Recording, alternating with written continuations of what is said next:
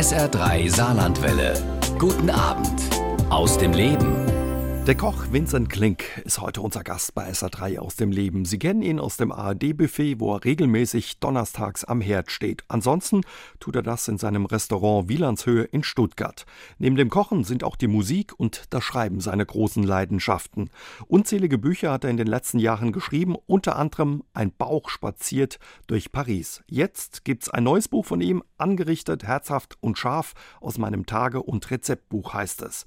Darüber, über Genuss, gute gutes Essen und die Gastwirtschaft als Universität des Lebens unterhalten wir uns mit ihm heute Abend bei SA3 aus dem Leben. Und weil Vincent Klink viel beschäftigt ist, haben wir das Gespräch kürzlich aufgezeichnet und dafür war er mir aus Stuttgart zugeschaltet. Hallo Herr Klink und schön, dass Sie sich Zeit für mich und meine Hörerinnen und Hörer nehmen. Hallo, guten Tag, Herr Jäger. Wie sind Sie zum Tagebuchschreiben gekommen, Herr Klink? Eigentlich ist es so, dass ich ein Mensch bin, der immer nach vorne schaut und im Jetzt äh, steht. Also ich tue mir fast schwer, mich zu erinnern, was gestern war, weil ich voll konzentriert bin auf jetzt. Ich komme gerade aus meiner Küche, habe geguckt, da kamen Fische an, ob die okay sind und so weiter. Und dann haben wir morgen gewisse Bestellungen und das geht mir im Kopf rum. Und was gestern oder letztes Jahr war, da tue ich mir schwer. Und am Jahresende kommt dann das Resümee. Mhm. Man hat ja überhaupt nichts erlebt, es war ja gar nichts los. Und so kam ich 2006 auf die Idee, ein Tagebuch zu schreiben. Und da ich ja auch ein bisschen faul bin und meistens dann doch nicht zum Papier greife, dachte ich, ich mache ein im Internet so ein Tagebuch. Und das zwingt mich auch, weil wenn ich mal 14 Tage nicht schreibe, dann kommen schon ein paar E-Mails, was ist los, lebe ich noch und so weiter. Ich bin also gezwungen, da mein Tagesgeschehen ein bisschen zu schildern. Findet man auf Ihrer Webseite, ne? Gibt's ja, genau. Und also Ihre Gäste oder Fans, die gucken da immer rein. Was schreiben Sie da alles auf? So ein bisschen Ihren Alltag? Eben ja, so aus Ihrem Tage- und Rezeptbuch heißt ja. Ja, was gerade passiert nicht? Also, oder was mich gerade erregt und aufregt oder sonst was. Also ich habe jetzt auch manchmal politische Sachen, aber beispielsweise nicht über Chemnitz, weil da haben schon alle geschrieben und das hängt einem ja fast zum Hals raus. Das, und was unsere ganze Regierung, wie die sich selbst beschäftigt, und das beschäftigt mich weniger. Sondern beispielsweise war vorgestern irgendwie, dass es jetzt doch Steinpilze gibt, obwohl es ja so trocken war. Und da kommen immer wieder auch kleine Tipps, was man mit diesen Steinpilzen so machen kann, beispielsweise. Oder ich schreibe, wo ich bei einem Kollegen war und wo es mir gut geschmeckt hat oder was mit der Musik ist oder also alles, was mir gerade so einfällt. Aber möglichst achte ich darauf, dass es Texte sind, wenn man die gelesen hat, dass man nicht blöder ist wie vorher. Wo schreiben Sie, Herr Klenk? Haben Sie da extra einen Rückzugsraum oder ist das so mitten im Treiben da im Betrieb bei Ihnen? Also in meiner Küche ist ein abgetrenntes Kapuff, wird es genannt. Und da ist die Türe offen und ich sehe auch vor zum Sushi und höre auch, was da so läuft. Da hocke ich dann und dann schreibe ich das. Äh, fast alles in der Küche. Auch meine Bücher schreibe ich letztlich in der Küche. Ich bin ja so am Tag ungefähr zehn Stunden in meiner Küche. Und da ist ja nicht immer Hochdruck und manchmal auch Hochdruck und es läuft einfach gut, auch ohne mich und so weiter. Wichtig ist nur, dass ich ständig da bin was, dass meine Mitarbeiter merken, der Alte, der meint es ernst und der ist einfach da. Das ist fast wie ein Familienvater. Der muss nicht dauernd ins Baby schaukeln, aber er muss da sein. Also man kann sie ansprechen, kann sie fragen. Sie probieren auch mal in dem Kabuff, da ist ziemlich klein angeblich, ja? Ja. Also zwei, drei Quadratmeter. Ja, ne, höchstens zwei. Höchstens zwei. Und äh, ja, da wird mir immer wieder was reingereicht. Chef, was meinen Sie? Ich habe eine neue Idee und so weiter. Und dann diskutieren wir das und so. Äh, werden eigentlich dort auch die Rezepte entwickelt. Und da sage ich, hey, das ist prima, aber das Gemüse ist irgendwie ist mir zu hart, mach's aber auch nicht zu weich. Das ist ja die ganz große Kunst. Gerade des Gemüsekochens, dass viele Köche das einfach viel zu hart kochen aus Angst, es wäre zu weich. Und ganz schlimm ist das nicht bei den Kartoffeln. Da habe ich mich erst gestern wieder aufgeregt. Wenn die zu hart sind. Kartoffeln al dente ist ein Riesenmist. Eine Kartoffel muss so gekocht sein, dass wenn man mit der Kartoffel draufdrückt, dass sie auseinandergeht und die Soße aufnimmt und nicht vom Teller quetscht. Dass man so schön mit der Soße äh, vermischen kann. Genau. Also so entstehen auch Ihre Rezepte, wenn Sie da in Ihrem Kapuff sitzen. Sie probieren zwischendrin immer mal wieder. Also beim Schreiben ist ganz gut, wenn da außenrum ein bisschen was los ist. Das inspiriert Sie offenbar dann auch. Ja, ich gehe auch am freien Tag manchmal in ein Café und schreibe dort. Da kann man, man ist eigentlich in der Menge, fühle ich mich fast isolierter, wie wenn ich allein bin. Also es war schon früher so, wenn ich als Bub in die Disco gegangen bin, da fühlte ich mich immer wahnsinnig einsam, weiß auch nicht, was das für ein Schaden ist. Weil so viel außenrum ist und man nicht so direkt was greifen kann, oder? Ja, also diese, es gibt ja auch in Wien diese Kaffeehausdichter, mhm. die haben eigentlich hauptsächlich dort geschrieben, weil da die Heizung funktioniert hat. Aber trotzdem, so ein kleiner Geräuschpegel, das tut mir beim Schreiben gut, wenngleich ich habe es jetzt kürzlich mal versucht im Starbucks Café. Äh, da war mir die Musik einfach zu laut und zu schepprig und, und, und, zu viel Beat und so weiter. Das funktioniert dann natürlich nicht. Da hätte ich Sie jetzt nicht vermutet bei Starbucks, Herr Klink. Ich bin da aus Neugierde reingegangen und ich will vielleicht im Internet auch noch was drüber schreiben. Da kam ein Film über diese Firma, die macht, glaube ich, alle drei Minuten einen neuen Laden auf und 20.000 haben sie schon. Ja. Und wie das organisiert, ist unglaublich genial, aber natürlich menschenfeindlich. Ja, und verdrängt viele andere schöne kleine Cafés, ne? die dann irgendwann den die Absolut. Ausgeht.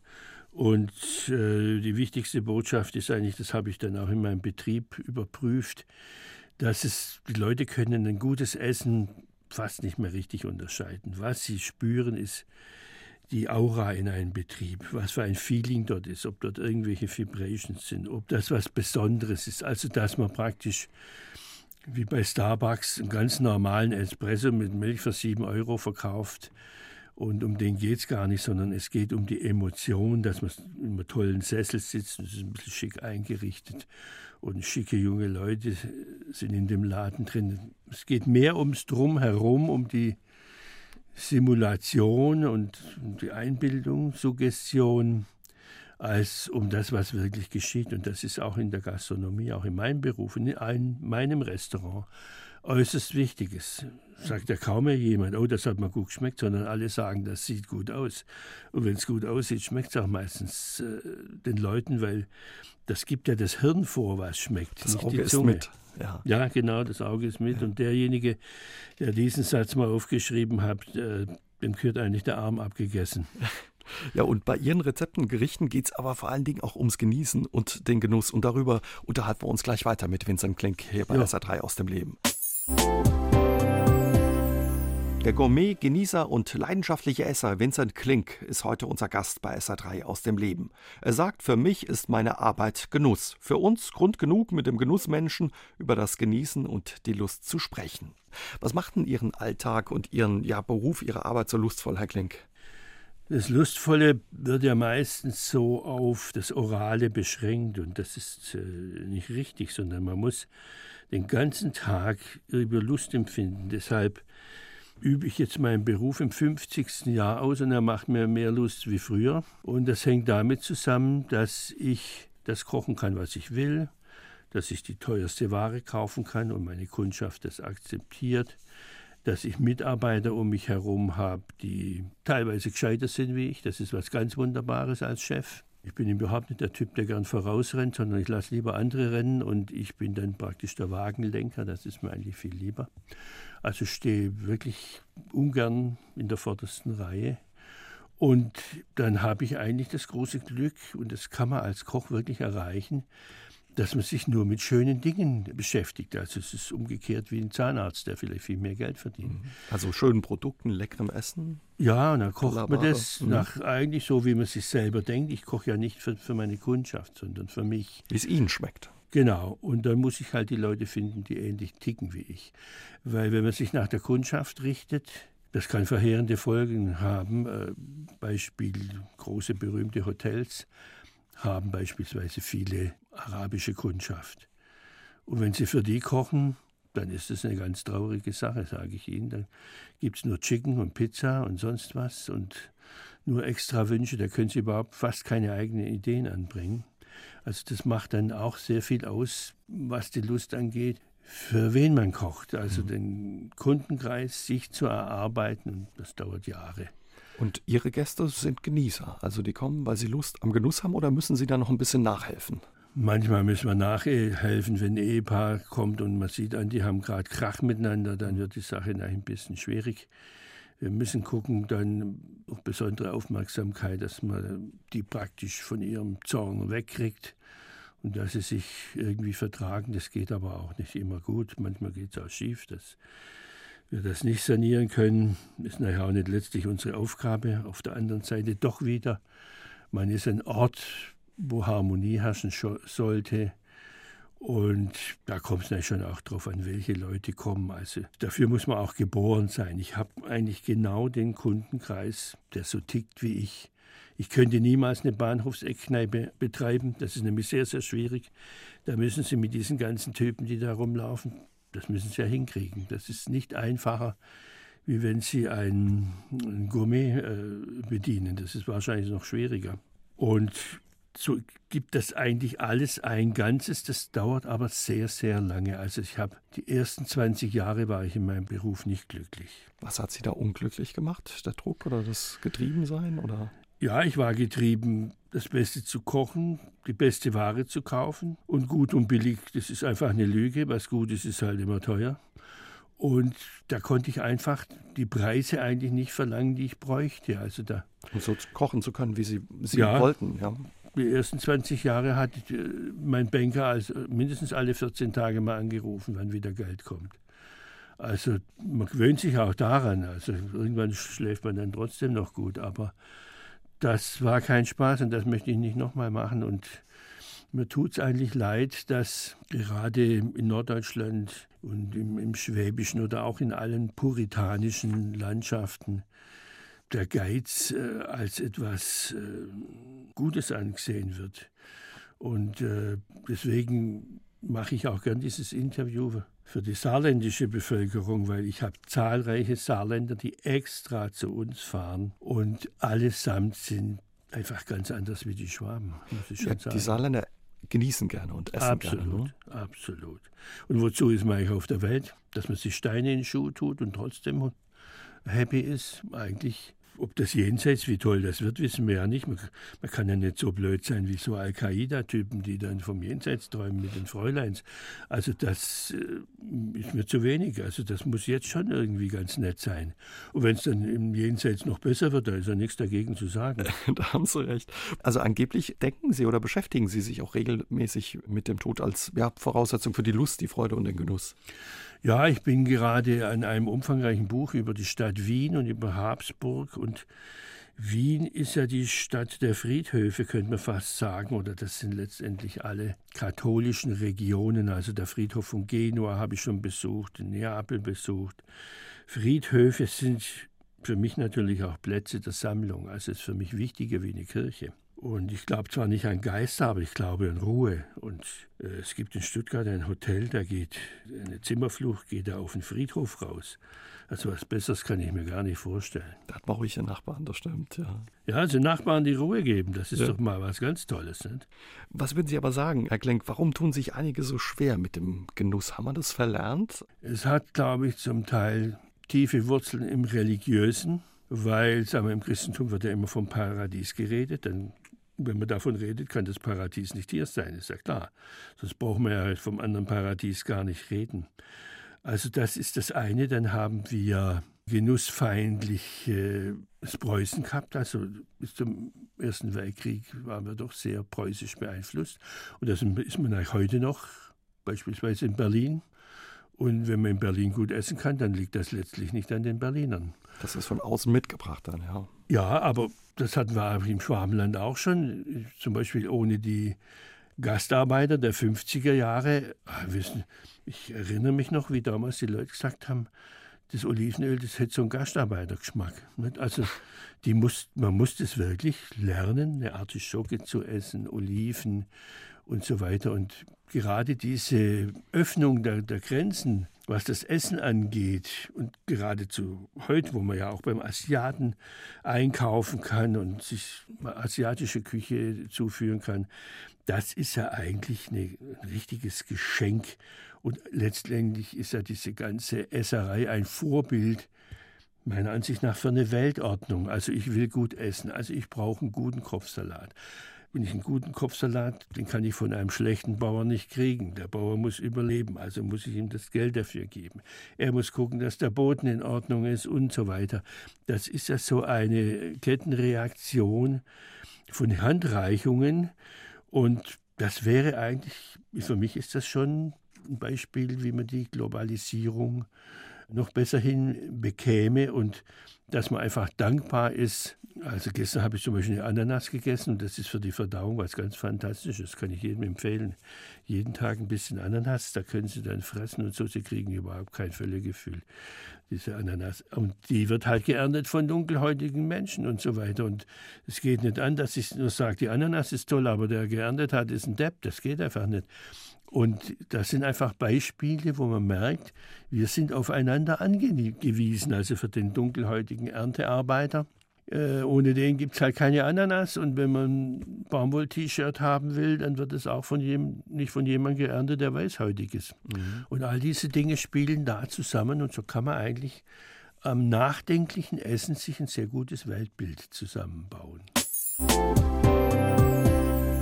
Die Frage, was und wie wir essen, ist inzwischen immer mehr zur Glaubenssache geworden und schon fast zu einer Religion. Wir unterhalten uns heute darüber bei SA3 aus dem Leben mit dem Koch Vincent Kling. Er sagt, es müsste ein Missionierungsverbot für Religion und Essen geben. Herr Kling, wir haben uns für ihn über Genuss unterhalten. Für viele ist beim Thema Essen Verzicht immer wichtiger und ja, viel wird ausgeschlossen, sei es Fleisch, Kohlenhydrate, Gluten und was da alles gibt. Veganes Essen ist total angesagt.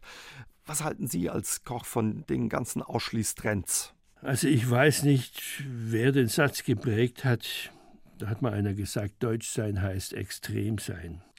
Bei uns wird nach alles übertrieben und auch in der Politik. Wir haben eine Hysterie wegen jedem, jedem Knallbonbon ist die Hölle los in den Medien und so weiter. Also das ist nochmal so. Und dann die ganzen Trends, die werden letztlich auch von der Nahrungsmittelindustrie. Es geht da eigentlich immer ums Geld. Also wer Kinder hat, weiß, da ist der Trend zu diesem einen Turnschuh, dann ist in der Schulklasse nach acht Wochen muss der nächste Turnschuh her, weil ein anderer Trend ist. Und dann tätowiert man sich wie verrückt und zieht sich Eisen ins Gesicht. Und danach muss es wieder entfernt werden. Und dann gibt es die Industrie der Tätowierentfernung, die jetzt so langsam am Erblühen ist. Und das ist eigentlich diese, das sind diese Trends und das sind auch die Nahrungstrends.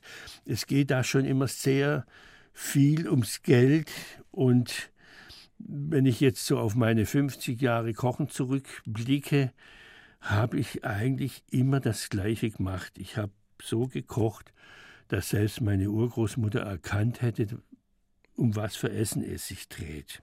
Also wenn ich ein Karottenpüree mache, dann schmeckt es nach Karotten und nicht nach Tongabohne, nur weil halt die Tongabohne äh, exotisch ist. Und auf der anderen Seite muss, muss ich auch noch anfügen, ist es sehr löblich, wie der Deutsche beherzt zu völlig unbekannten Nahrungsmitteln greift und das alles ausprobiert. Mhm, mhm. Was würden Sie aber sagen, wenn Sie sagen, Sie kochen so, dass es auch Ihre Urgroßmutter noch erkennt? Jetzt ist ja Kochen ein riesiger Trend. Haben Sie das Gefühl, dass noch gekocht wird? Oder wenn gekocht wird, dann nur so mit riesigem Bohai, wenn irgendwie jemand Gäste hat oder so? So dieses Alltagskochen, ist das noch da?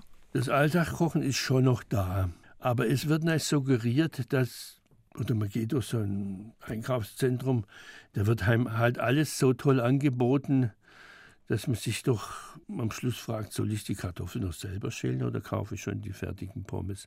Also es hängt nachher auch mit dem Zeitmangel zusammen und dann natürlich auch mit dem äh, Nichtwissen, wie man kocht. Äh, also wenn ich am Sonntag, am freien Tag koche, dann darf das einfach nicht länger dauern wie 15 Minuten, sonst wäre ich verrückt, weil ich will ja in meinem freien Tag auch nicht wieder rund um die Uhr kochen, sondern vielleicht ein bisschen Fahrrad fahren oder sonst was.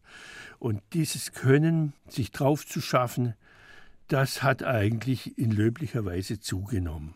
Es gibt na, letztendlich nur noch zwei wirkliche Bevölkerungsteile. Der eine Teil, der guckt normales Fernsehen an, und der andere guckt Werbefernsehen. Wer nach Werbefernsehen anguckt, der wird dermaßen breit gequatscht, dass er gar nicht mehr weiß, was richtig gut ist. Also wenn Sie eine Werbung sehen über Spaghetti-Soße, da denken Sie, Mensch, ist das toll. Und so weiter. Dabei ist alles künstliche Aromen, alles Mögliche so drin. Und letztendlich spart man nicht so viel Zeit. Ein Kartoffelpüree aus der Tüte, das ist, dauert ein klein bisschen länger, wie wenn ich das mit einer frischen Kartoffel mache. Und sicher ist es, braucht es Übung, bis man so eine Kartoffel schält und so weiter. Aber wenn man das mal drauf hat, dann geht, geht es auch. Und man hat halt hinterher einen wirklichen Mehrwert. Man ernährt sich nicht nur, sondern man hat Freude. Und der Genuss beginnt bei dieser Kartoffel. Da sind wir wieder beim Genuss. Manchmal hat man ja auch das Gefühl, durch dieses ganze Weglassen oder das Einschränken, dass die Leute, die beschäftigen sich unheimlich mit dem Essen, wollen sich was Gutes tun, aber man hat den Eindruck, sie tun sich nicht wirklich was Gutes. Ne? Also durch diesen Verzicht und da weglassen. Und ja, vielleicht muss man auch alles mal ausprobieren. Wissen Sie, ich fotografiere auch gerne. Und ich glaube, ich habe jede Kamera, jede Qualitätskamera, die man sich denken kann, mit meinem Leben angeschafft. Angefangen bei Ihrer Hasselblatt und so weiter. Und jetzt äh, fotografiere ich mit einem tollen Handy und es ist genauso gut. Macht also Bilder, ja. oft ist, äh, für diese Reduktion braucht es auch eine ganze gewisse, eine gewisse Entwicklung. Ich schüttle auf den Kopf über die jungen Kerle, wie sie ihre Autos mit Auspuffs ausstatten und toten Teufel. Aber ich habe als junger Wirt mein Mercedes auch tiefer gelegt und breitere Reifen drauf gemacht. Ach Quatsch. Was für ein Blödsinn. Aber es ist einfach eine Entwicklung und man muss halt gucken, dass man da rauskommt irgendwann mal. Wie gehen Sie mit den Trends um, Herr Klink, über die wir gesprochen haben, mit Allergien, Unverträglichkeiten? Wie machen Sie das in Ihrem Lokal, in Ihrem Restaurant? Also wenn man richtig gut kocht, vom Produkt her, dann ist fast nichts unverträglich. Also wir backen zum Beispiel unser Brot selbst. Es gibt Leute, die wollen eigentlich nur noch unser Brot und das den Rest nicht mehr. Das ist auch ein bisschen blöd. Aber dieses Korn, das wir da beziehen, das wird seit 40 Jahren von einem Bauern ausgesät. Und es ist tatsächlich so, es gibt heutzutage fast, also eigentlich kein Korn mehr im öffentlichen Großhandel, das nicht irgendwie ertragsoptimiert wäre, also auch im Bio-Bereich. Ertragsoptimiert bedeutet natürlich auch, dass dieses Gluten, über das alle klagen, buchstäblich hineingezüchtet wurde, weil der Bäcker natürlich lieber Wasser verkauft als Mehl. Und ein Brötchen vor 20 Jahren hat noch doppelt so viel Mehl benötigt wie heute. Mhm. Heute wird das durch Wasser ersetzt, weil das Gluten dieses Wasser bindet. Und schon da fängt eigentlich die Aufmerksamkeit an, die man sich eigentlich privat schier nicht leisten kann. Aber als Berufskoch hat man die Verpflichtung, das so zu machen.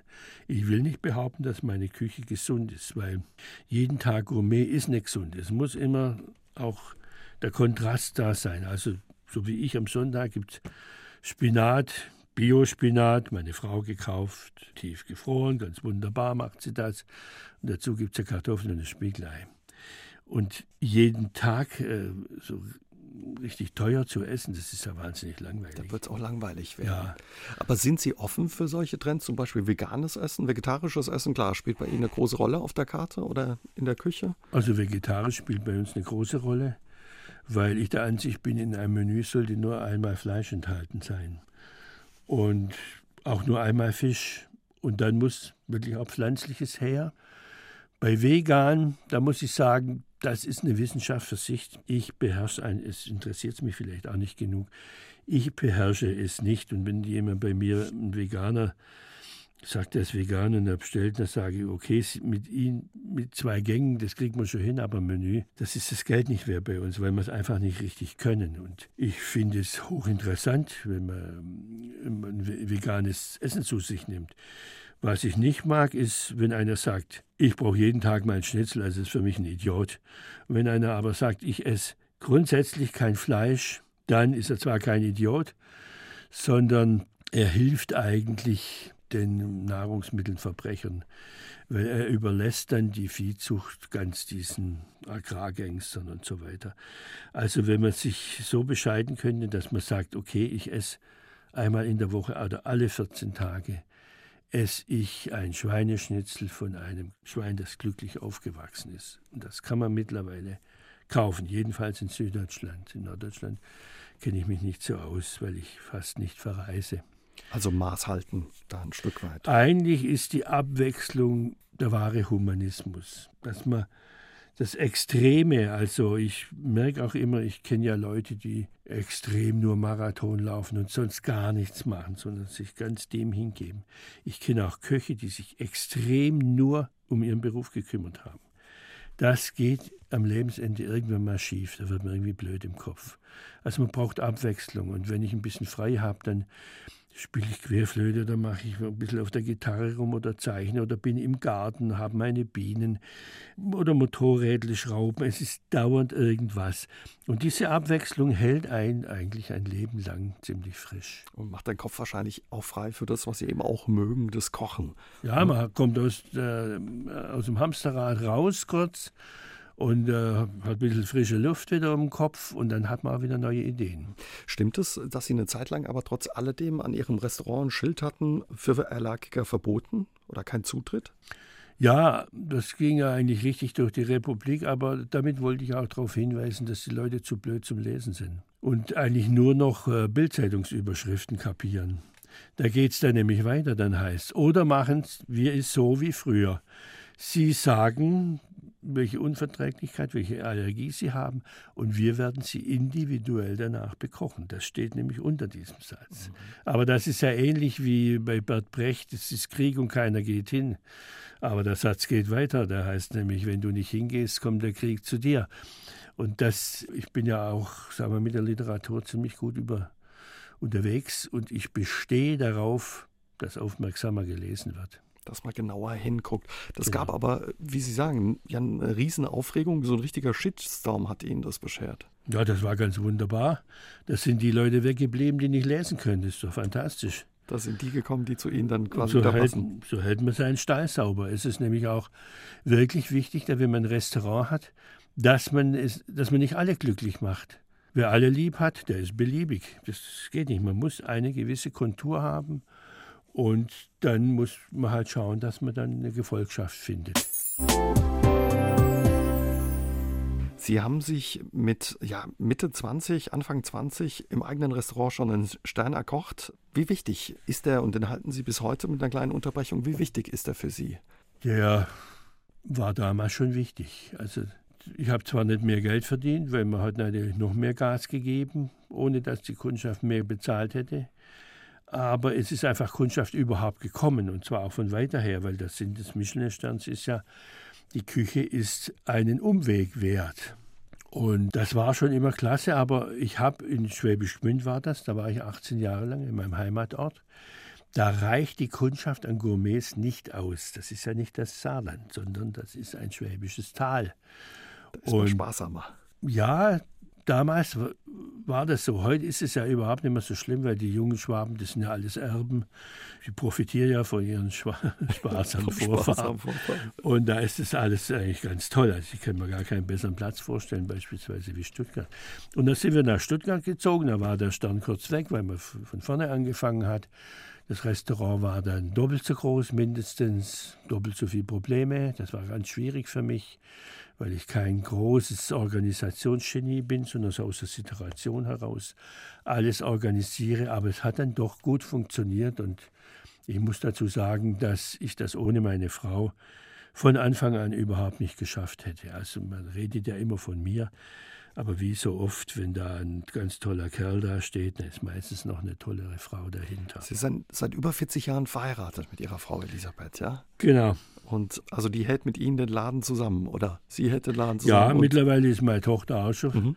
fast, ja, fast 40 und die hat jetzt eigentlich mehr Kräfte wie wir. Jetzt, also wir sind immer noch voll dabei, aber sie ist richtig in der vordersten Reihe.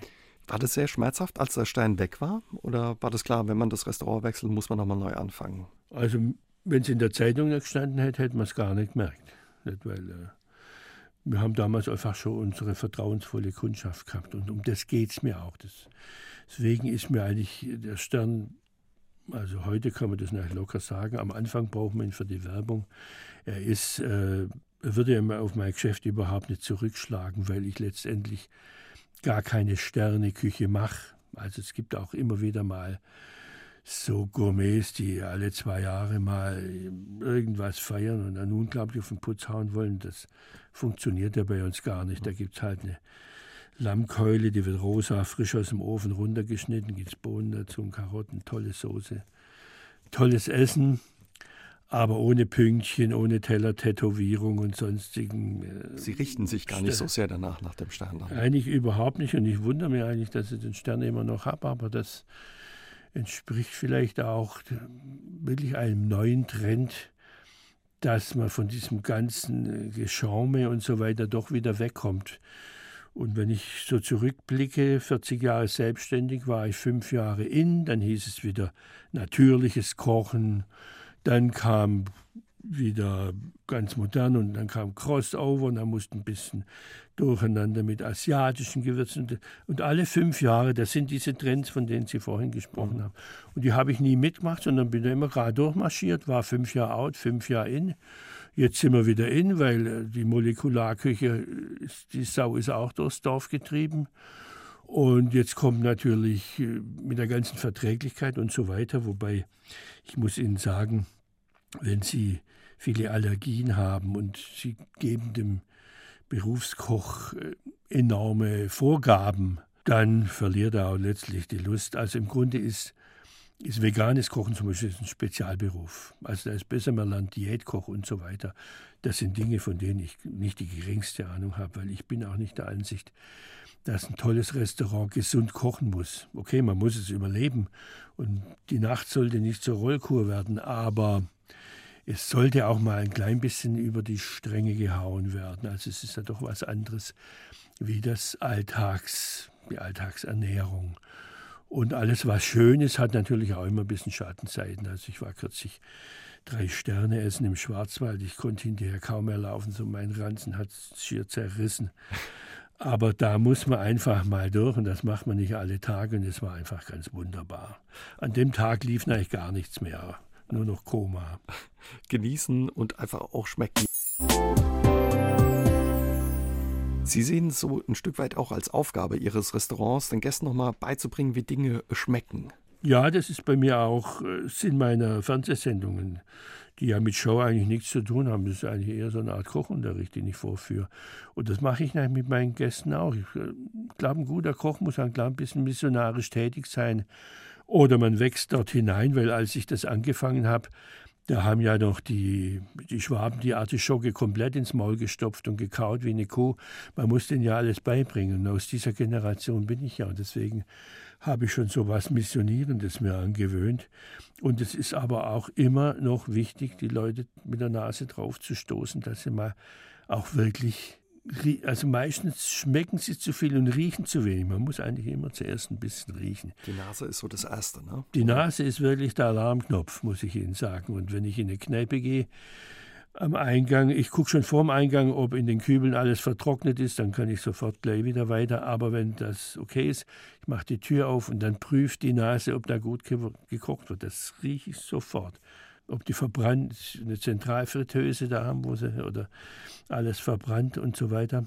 Das, oder diesen ganzen Milch, wenn das gut riecht, ist man schon auf der sicheren Seite. Und da ist die Nase ähm, fast wichtiger wie die Zunge. Die Zunge ist eigentlich dann das Nächste und das muss man eigentlich üben. Gar keine Frage. Es gibt, glaube keinen Menschen, dem das erste Bier wirklich schmeckt. Man muss sich an den Bitterstoff des Biers gewöhnen so lange, bis man sich nicht mehr abgewöhnen kann, womöglich. Wie reagieren Ihre Gäste dann, wenn sie zum Beispiel mal wieder was richtig schmecken? Was haben Sie da für Erlebnisse, Herr Klink? Also ich habe natürlich schon auch sehr viele Gäste, die daheim selber kochen. Also nicht bloß den Samstag-Rabatz da mit den tollsten Töpfen, Töpfen in der 50.000 Euro Küche. Also diese Leute interessieren mich gar nicht, sondern den ganz normalen, mit normalem Einkommen, die, wo die Frau dem Mann abends ein Fleischküchle kocht, meine, zusammen macht und rausbrät und Kartoffelsalat macht. Und diese Leute, das ist so meine Kundschaft und das merke ich, und die sagen das ja auch, das merkt man schon, dass es denen schmeckt und dass sie das auch geübt haben. Was ist für Sie so ein schöner Geschmack, wo Sie sagen, Mensch, das ist auch vielleicht ein bisschen verkannt, wenn wir beim Gemüse oder so bleiben? Also, Sie, da gibt es zu viele. Also, wenn Sie eine ich rede jetzt nicht von einer dieser Gummikartoffel, die hat, wenn Sie eine mehlige Kartoffel nehmen, die auseinanderbrechen und ein bisschen Salz draufgeben, das ist fast mein tägliches Frühstück. Ich warte immer, der, bis die ihre Pellkartoffel fertig haben von Kartoffelsalat, nehme ich mir eine Pellkartoffel statt Brot und dann ein bisschen Salz drauf. Dann schmecken sie wirklich, ob das eine gute Kartoffel ist. Und wenn die mit Kunstdünger zum Leben erweckt wurde, dann schmeckt mir das auch sofort. Und schmeckt das sofort. Und es ist uns auch schon passiert, dass wir so eine Ware gehabt haben, obwohl wir ja nur äh, Biozeugs einkaufen. Es gibt auch Biogärtner, die nicht wissen, wie es geht. Und dann gebe ich das dem Koch, um das den auch zu lernen. Wie muss eigentlich eine Kartoffel wirklich schmecken? Also meistens fängt man ja dann an, ja, wie schmeckt das Press oder der Hummer? Nee, nee, es fängt wirklich auch beim Schnittlauch an. Bei den Basics dann, bei den einfachen Ja, zum Beispiel Schnittlauch in meiner Küche, der darf nicht älter sein wie drei Minuten. Und machen Sie mal den Ding, schneiden Sie Schnittlauch fein, lassen Sie zehn Minuten liegen und dann schneiden Sie wieder frisch ein kleines Häufchen. Dann heben Sie die Nase drüber, dann werden Sie merken, wie ekelig der Schnittlauch schmeckt, der zehn Minuten vorher geschnitten wurde. Und wenn Sie Petersilie kaufen, diese krause Petersilie, die ist übrigens sehr gut und intensiv. Die ist nur bei Köchen nicht so beliebt, weil sie so müffelt. Und das liegt daran, dass die Gärtner das gern gießen und das Wasser, auch in den Verkaufsständen, können Sie es immer abspritzen, das Wasser huckt in diese kleinen Verästelungen rein und dann wird es ein bisschen mauchelig, wie man schwäbisch sagt, so muffig. muffig, ja, muffig. Und so schmeckt dann auch die Petersilie. Und deswegen sollte man es machen wie die Italiener. Frisch, grob, wild gehackt hinein oder gar nicht gehackt, einfach reinschmeißen. Und dann hat man einen wahnsinnigen Geschmack, das muss man mal ausprobieren. Petersilie, die vor zehn Minuten, und je feiner gehackt, je schlimmer wird es. Dann oxidiert das, die Luft kommt dran und es schmeckt nur wie altes Gras. Das werden wir probieren. Eine Gastwirtschaft ist eigentlich eine Universität des Lebens, sagt der Koch Vincent Klink. Seit über 40 Jahren ist er Gastwirt. Täglich hat er 60 bis 70 Gäste. Was er in der Zeit gelernt hat über das Leben, das wollen wir ihn heute fragen, hier bei SA3 aus dem Leben. Was in der Gastwirtschaft haben Sie übers Leben gelernt, Herr Klink? Ziemlich alles, muss ich Ihnen sagen. Ich wundere mich, oder heute wird es wahrscheinlich gar nicht möglich, mit so wenig Wissen eine Gastwirtschaft zu starten, wie ich das mit 24 gemacht habe. Ich hatte nicht die geringste Ahnung vom Leben, außer hatte ich es schaffen gelernt. Wie man schuftet, das wusste ich. Und dann hat man natürlich Gäste und dann äh, hatte ich schon immer eine Vorliebe für Künstler und wollte eigentlich auch selber nie Koch werden. Und dann kommt da halt mal der Martin Walzer oder der Günter Grass. Und viele bekommen ja bei ganz berühmten Leuten so ein bisschen Panik oder so. Das ist aber ganz einfach, mit denen umzugehen. Man muss denen nur zuhören und sie selber nicht voll quatschen. Nicht? So einfach zuhören. Wenn der Peter Handke da ist, halte ich die Schnauze und höre mir dann an, was der sagt. Und da gibt es dermaßen viel zu lernen. Oder da können Sie nehmen, wer Sie will, oder ein Sportler oder so weiter. Gebe da auch viele Firmenchefs, die kürzlich einer, der macht Kugellager, und da frage ich, ja, was für Kugellager, ganz große darin dann hat er einfach begeistert erzählt von seinen Kugellagern. Deswegen weiß ich jetzt wirklich, was äh, ein Stäbchenkugellager ist und was ein anderes Kugellager ist. Und das, das ist so diese Universität des Lebens. Oder mir erklärt einer, wie Prägedruck geht, ein Drucker. Na, wie geht Erklären Sie mal, wie, was sind das für Maschinen? Ich bin einfach auch neugierig und komme dadurch auch mit meinen Gästen in ein Gespräch. Also die fragen mich irgendwas. Ich sage einfach, äh, sind sie gut hergekommen. Also man musste so einen kleinen Auftakt anbieten. Wie war die Fahrt? Ah, es war schrecklich, ja. Das sagt, hoffentlich haben Sie ein bequemes Auto. Ja, wir haben einen Jaguar. Okay, oh, schön, gut. Haben Sie weiße Sitzszene oder so? Und da kommt irgendwas in Gang. Und dann erzählt er mir, äh, es fällt praktisch äh, so der Vorhang eröffnet und, sich. Ne? Ja, und, das, und in vielen Bereichen, oder Künstler, oder wo treten sie denn gerade auf? Wissen das Publikum in Saarbrücken sind alle blöd, ne? Ganz wunderbar und so weiter. Und das schafft auch eine gewisse Kundenbindung. Und das hat natürlich über die vielen Jahre dazu geführt, dass da mein Restaurant immer geöffnet ist, also außer Sonntag, Montags, aber Betriebsferien machen wir nicht, weil ähm, in einer Woche habe ich halt ungefähr 20.000 Euro Lohnkosten, die kann ich nie mehr reinholen. Also lasse ich immer offen. Und da ich aber mit den Gästen zu eng bin, kann ich nie weg. Sie sind auch gerne Gastgeber. Was würden Sie sagen, was macht das aus? Dass man offen ist, interessiert ist oder? Ja, also dass man, da muss ich einfach äh, abgewöhnen, dass man denen was verkaufen will. Also okay, die Fachhochschulen, Hotelfachschulen sagen, der Gastwirt, der Kellner ist Verkäufer. Niemals. Also wenn mich einer fragt, was empfehlen Sie, sage ich, oh, gucken Sie lieber selber was. Äh, ich bin kein Verkäufer, sondern ich tue eigentlich so, wie wenn es gar nichts kostet. Sondern beschäftige mich wirklich mit den Menschen. Also wo sie herkommen und oh, ihr Sohn hatte, was hat er denn da für ein Kartenspiel, wenn er da gerade irgendwas spielt und so weiter. Und so eine kleine kurze Beziehung starte ich mit denen. Und das schafft natürlich Vertrauen und Bindung. Oder meistens dreht sich nachher ums Essen. Sie fragen einfach, was ist denn das für komische Tomate, die da Zapotek heißt, und da erkläre ich das. Für Vincent Klink ist die Arbeit Genuss. Seit über 50 Jahren ist er Koch. Heute ist er unser Gast bei SA3 aus dem Leben und verrät uns, wie er Koch geworden ist. Sie haben gesagt, Sie wollten eigentlich gar nicht Koch werden. Was wollten Sie werden und wie sind Sie dann doch Koch geworden, Herr Klink? Also ich war, ich musste auf meine Lehre warten, die ich ja nicht antreten wollte. Und der Nachbar meines Opas war ein Bildhauer, der vor dem Ersten Weltkrieg mit Picasso und Georges Braque zusammen ein Atelier in Paris hatte und da hat er mir von Paris erzählt und dann saßen da, saß da in der Ecke eine nackte Frau, die er abmodellierte und ich habe ihm den Lehm weich geknetet und den Gips angerodelt und diese ganzen Sachen gemacht. Da habe ich gedacht, muss ja blöd sein, wenn du Koch wirst. Also allein diese nackten Modelle da ab, das ist da wunderbar. Und ich habe auch in der Schulzeit schon also hunderte von Zeichnungen angefertigt und gemalt und Musik und das war aber in meinem Elternhaus praktisch alles total unerwünscht. Konservatives Elternhaus, ja. Nee, konservativ. Das waren einfach Kriegsschäden. Die haben einfach gedacht, guck, da ist das Sattwurst, das ist das Wichtigste. Wird Koch, das ist eine sichere Bank, also um das ging es halt damals. Die Alternative wäre noch Sparkassenbeamter. Das hat mein Vater auch noch einigermaßen sicher gedüngt. Und das muss man aber in der Zeit sehen, wo diese Leute aufgewachsen sind, also wie mein Vater. Und deswegen durfte ich eigentlich mich überhaupt nicht mit Kunst beschäftigen, hatte aber schon mit 15 ein Lexikon über moderne Kunst. Das hat bei Corot und äh, bei, den äh, bei den Realisten angefangen und das ging dann über Impressionismus bis zur Brücke. Das habe ich heute noch, habe ich mit 14 Jahren geschrieben. Mir selber ein Lexikon. Und das, diese Liebe, die habe ich auch auch heute noch. Und es kann auch sein, dass bei mir ein Künstler mit mehr Aufmerksamkeit behandelt wird wie ein normaler Gast.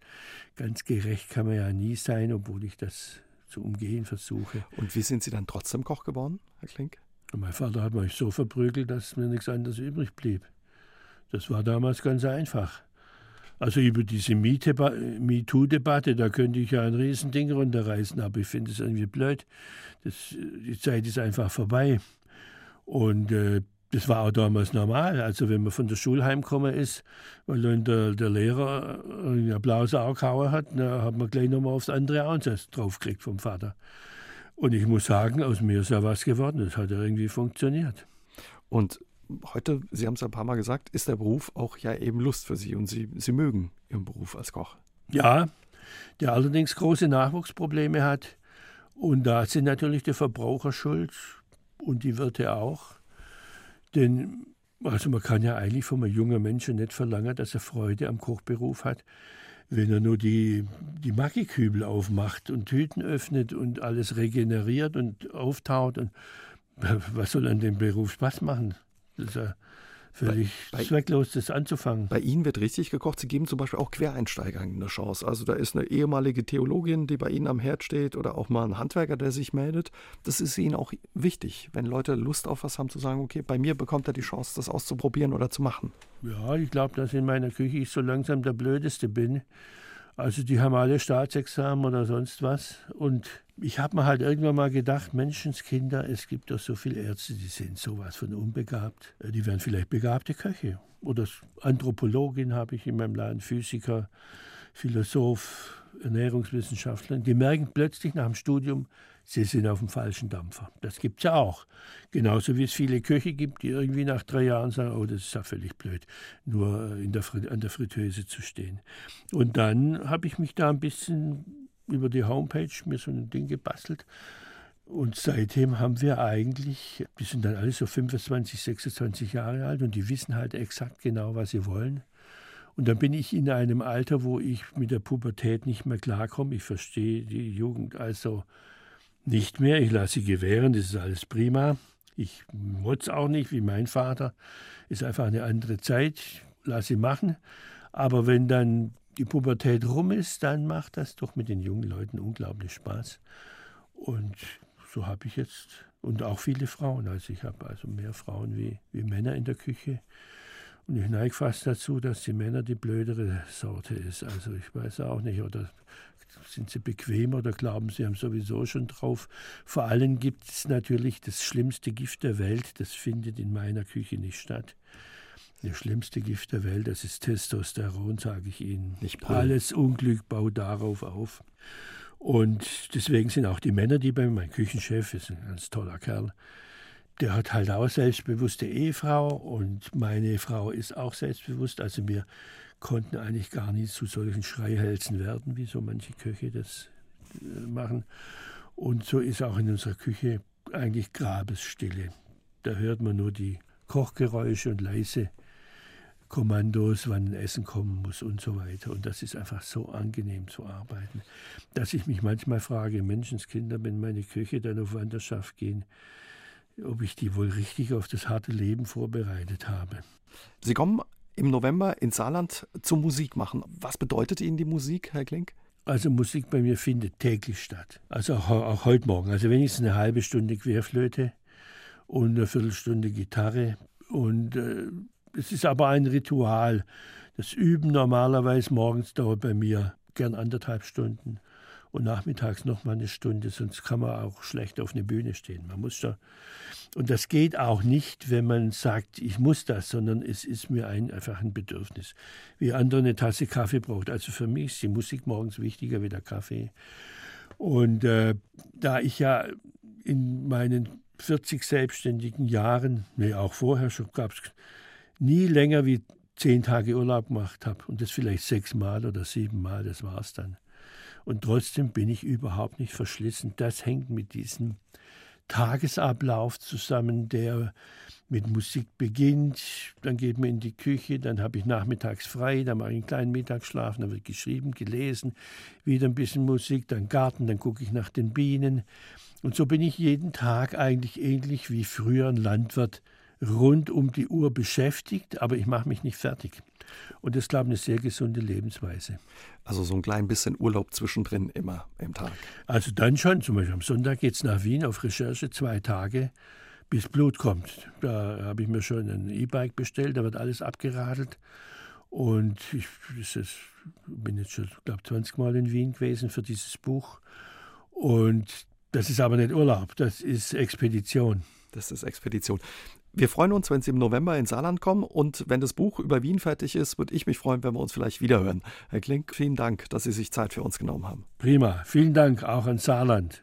Und auch Ihnen vielen Dank fürs Zuhören. Die Sendung mit Vincent Klink gibt es noch einmal als Podcast auf sr3.de zum Nachhören. Kommenden Dienstag ist Lena Kuhlmann mein Gast.